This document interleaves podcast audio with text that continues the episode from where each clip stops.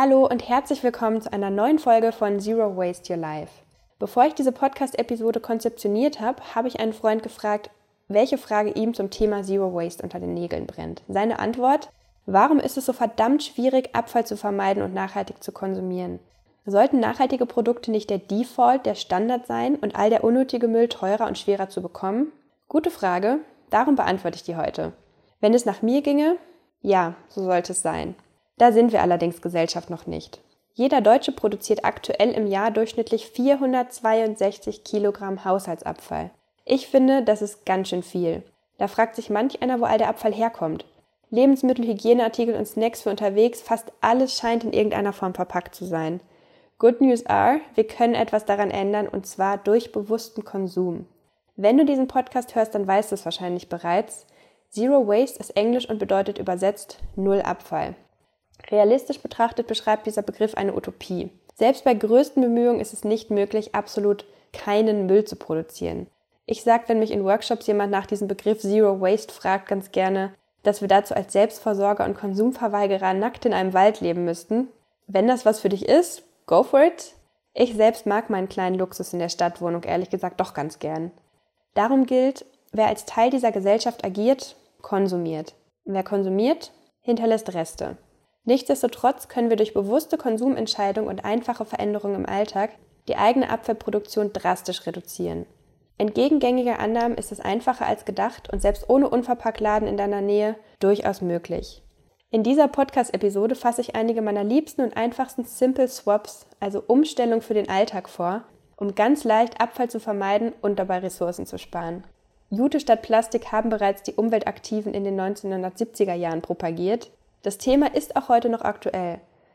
Immer einen Einkaufsbeutel in der Tasche zu haben, hilft dabei, auch bei Spontaneinkäufen auf Einwegplastik und Papiertüten verzichten zu können. Seitdem viele Geschäfte eine Gebühr auf die Tüten erheben, spart der gute alte Baumwollbeutel außerdem bares Geld. Die sogenannten Hemdchenbeutel, also diese ultradünnen Plastiktüten, die es manchmal noch gibt für Obst und Gemüse, können beispielsweise durch Mehrwegnetze aus Baumwolle ersetzt werden. Was ich mache, wenn ich einzelne Äpfel, Möhren oder Kohlköpfe kaufe, ich lege sie einfach so aufs Band. Gewaschen und gekocht werden sie nämlich meistens eh. Ein paar Cent pro Füllung und jede Menge Abfall spart in vielen Bäckereien der Coffee-to-go-Becher. Rund drei Milliarden Coffee-to-go-Becher landen in Deutschland jährlich im Müll, davon täglich eine halbe Million in Berlin.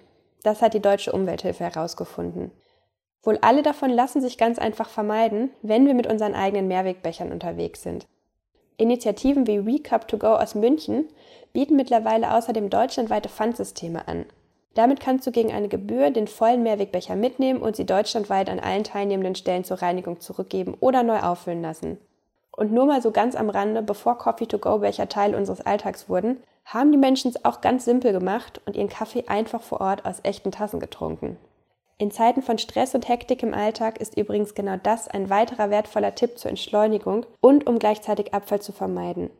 Wenn du dir deinen selbstgemachten Snacks für die Mittagspause einpackst und dir die Zeit nimmst, im Restaurant zu essen, genießt du das Essen nachweislich mehr als all die, die sich einfach im Vorbeigehen ein Fastfood-Gericht kaufen und herunterschlingen. Häufig sind es außerdem die sogenannten Convenience-Produkte, also Fertigprodukte wie Instant-Suppen, Chips oder das abstruse vorgeschnittene Obst, die für besonders große Mengen vermeidbaren Plastikmülls verantwortlich sind. Wenn du also frisch und gesund kochst, sparst du für gewöhnlich Abfall, Geld und vielleicht auch ein paar Kalorien. Nicht nur die Snackverpackung, sondern auch viele andere Produkte, die wir für selbstverständlich nehmen, lassen sich mit einer einfachen Umstellung vermeiden. Oft tut es dafür ein ganz einfaches Nein danke. Kann ich vielleicht die Limo auch ohne Plastikstrohhalm trinken? Brauche ich den fünften Gratis-Kugelschreiber und all die Werbeprospekte, die doch nur im Altpapier landen? Ein simpler Sticker mit der Aufschrift Bitte keine Werbung am Briefkasten wirkt Wunder. Ein kurzer Moment des Innehaltens, bevor wir Werbegeschenken annehmen und der Mut, sie im Sinne des Umweltschutzes abzulehnen, regen auch die Verantwortlichen und die, die das Ganze verteilen, zum Nachdenken an. Das mag einfach, ja, vielleicht fast sogar irrelevant wirken, diese kleinen Schritte als Einzelperson zu gehen. Wenn sie jedoch viele von uns tun, entsteht eine Bewegung und dadurch gesellschaftlicher Wandel. Seitdem ich mich selbst mit dem Thema Abfallvermeidung beschäftige, besinne ich mich vor allem auf das zurück, was die Generation meiner Großeltern für selbstverständlich verstehen. Seitdem ich mich mit dem Thema Abfallvermeidung beschäftige, besinne ich mich oft auf das zurück, was für die Generation meiner Großeltern selbstverständlich war. Schuhe und Kleidung lasse ich reparieren, anstatt billigen, mutmaßlich sogar unter blutiger Kinderarbeit produzierten Quatsch zu kaufen. Wenn ich beim Bummeln kurz vor einem Spontankauf stehe, frage ich mich, brauche ich das gerade wirklich oder möchte ich lediglich ein anderes Bedürfnis kompensieren?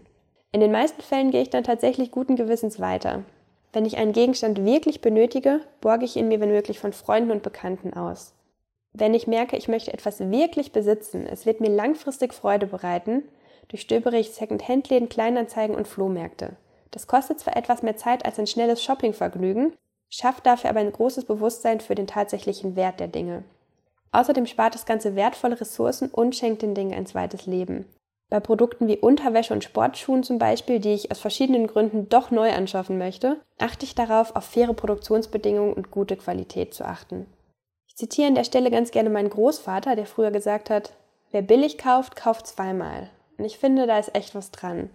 Wenn ich über Preise rede, werde ich oft gefragt, sag mal Laura, wie kannst du dir das eigentlich leisten, all diese nachhaltigen Produkte zu kaufen? Schließlich sind unter fairen Arbeitsbedingungen und ökologisch hergestellte Kleidung und Lebensmittel schon deutlich teurer als Discounterware. Der Trick liegt hier in einer gesunden Mischung. Verzichte ich auf Impulskäufe und entscheide mich häufiger für das Ausborgen oder Secondhand, kann ich dieses Geld an anderer Stelle in gute Qualität investieren. Kommen wir nochmal kurz zurück zum Thema Großeltern. Von vorangegangenen Generationen können die aktuellen einiges lernen. Einkochen und haltbar machen zum Beispiel.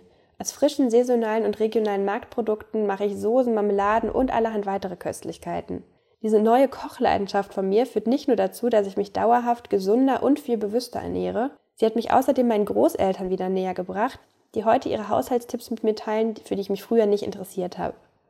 Selten hinterfragt habe ich auch, bevor ich mich mit Nachhaltigkeit beschäftigt habe, die Sinnhaftigkeit von abgefülltem Trinkwasser. Leitungswasser ist eines der in Deutschland am besten kontrollierten Lebensmittel. Warum sollte ich also Geld ausgeben und Muskelkraft dafür aufwenden, die Flaschen durch die Gegend zu schleppen? Wenn du es lieber gefiltert oder mit Kohlensäure magst, bekommst du im Drogeriemarkt entsprechende Geräte, die du immer wieder verwenden kannst. Gesunde und leckere Alternativen zu gezuckerten Limonaden sind übrigens gerade bei wärmeren Temperaturen, die wir gerade nicht draußen haben, aber ja hoffentlich bald wieder, mit Früchten versetztes Wasser oder abgekühlte Tees. Ich könnte noch ewig weitermachen mit Simple Swaps, stattdessen komme ich langsam zum Ende dieser Episode und möchte noch etwas weiteres mit dir teilen.